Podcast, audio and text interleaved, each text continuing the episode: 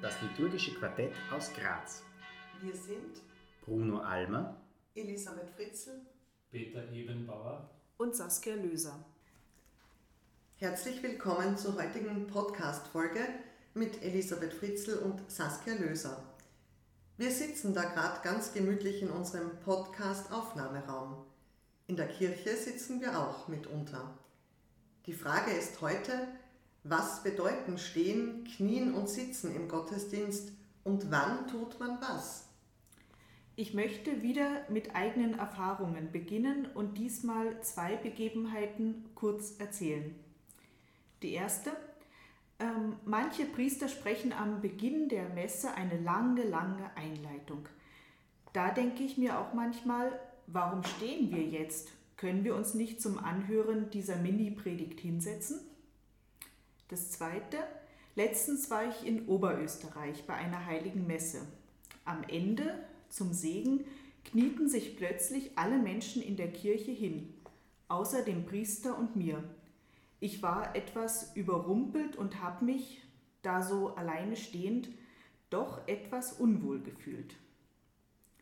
So viel zu meinen Erfahrungen. Zwei Gedanken zum Thema Körperhaltungen in Gottesdiensten sind, denke ich, von Bedeutung. Der eine stammt vom heiligen Augustinus. Äußerliche und sichtbare körperliche Bewegungen verstärken die inneren und unsichtbaren Bewegungen der Seele. Der andere Gedanke ist, dass eine einheitliche Körperhaltung aller Versammelten ein Zeichen ihrer Gemeinschaft und Einheit ist wie es im Dokument Allgemeine Einführung ins Messbuch geschrieben steht. Es geht also einerseits um jede und jeden Einzelnen und um den Zusammenhang der Körperhaltung mit den inneren Bewegungen der Seele, des Herzens und des Geistes. Auch drückt sich mein Inneres in meiner Körperhaltung aus. Zum Beispiel beim tiefen Nachdenken fasse ich mir an die Stirn. Und andererseits geht es um die Art und Weise, wie Menschen miteinander beim Gottesdienst sind und wie dieses gemeinsame Dasein ausgedrückt wird. Will man zum Beispiel in einer Gruppe Mittag essen, so stört es auch die Gemeinschaft, wenn eine Person immer wieder aufspringt und etwas erledigt. Doch zurück vom Essen zum Gottesdienst. Was bedeuten nun konkret Stehen, Sitzen und Knien? Stehen, Sitzen und Knien sind die häufigsten Körperhaltungen im Gottesdienst. Stehen symbolisiert Ehrfurcht und erhöht Aufmerksamkeit. Das Stehen ist auch ein Zeichen für die österliche Existenz der durch Christi Auferstehung Erlösten. Sitzen. Im Sitzen kommt der Körper zur Ruhe. In der Liturgie ist es eine Haltung des Zuhörens und der Besinnung – es dient der Aufmerksamkeit und Betrachtung. Knien, Verneigung und Kniebeuge vor Gott, dem Altar, dem Tabernakel oder einer Person sind Zeichen der Ehrfurcht und Ehrerbietung, des sich Beugens und Kleinmachens vor dem Größeren und ihm zu huldigen. Das Knien der Gemeinde zur Wandlung bedeutet, wir knien vor Gott nieder, eine Geste der Huldigung und Anbetung. Du hast gesagt, das wären die häufigsten Körperhaltungen. Welche gibt es denn noch? Also zum Beispiel das Gehen, bei einem Gottesdienst ähm, eher selten, aber doch kommen ähm, Prozessionen vor. Das ist auch ein Symbol für das wandernde Gottesvolk. Das Liegen, das kommt jetzt aber wirklich sehr selten vor, ist eine intensivierte Form der Verbeugung und des Kniens und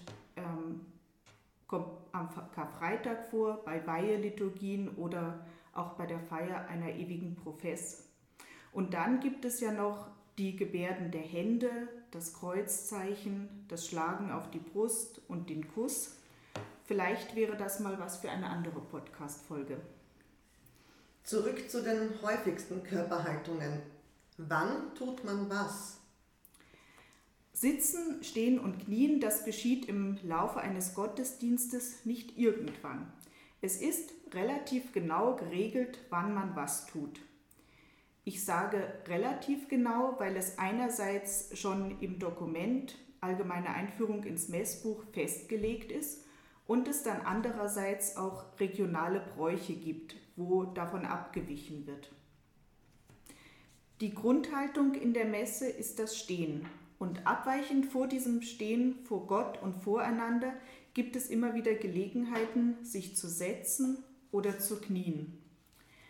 Wenn man bei einer Messe mitfeiert, kann man im Gotteslob mitblättern und da sehen, was gerade zu tun ist. Das steht dort ab der Nummer 582. Hast du vielleicht eine Idee, liebe Saskia, wie man sich diese Nummer merken kann? Da habe ich mir tatsächlich eine Eselsbrücke ausgedacht.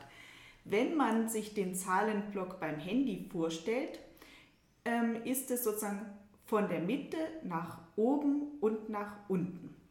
Also der Mensch mit seinem Herzen, Mitte 5, richtet sich aus nach Gott, zu Gott nach oben 8 und lebt auf der Erde, unten 2, also Nummer 582. Ah, okay.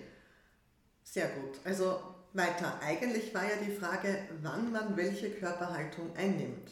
Genau, also ab der Nummer 582 bis 591 im Gotteslob steht und über mehrere Seiten der Ablauf der heiligen Messe beschrieben.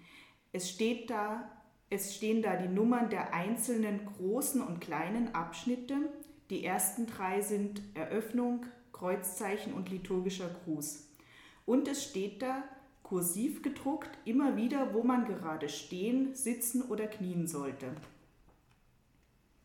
Soweit keine andere Regelung getroffen wird, soll man in allen Messfeiern stehen, vom Gesang zur Eröffnung bzw. dem Einzug des Priesters bis zum Tagesgebet, beim Halleluja vor dem Evangelium, bei der Verkündigung des Evangeliums, beim Glaubensbekenntnis und bei den Fürbitten.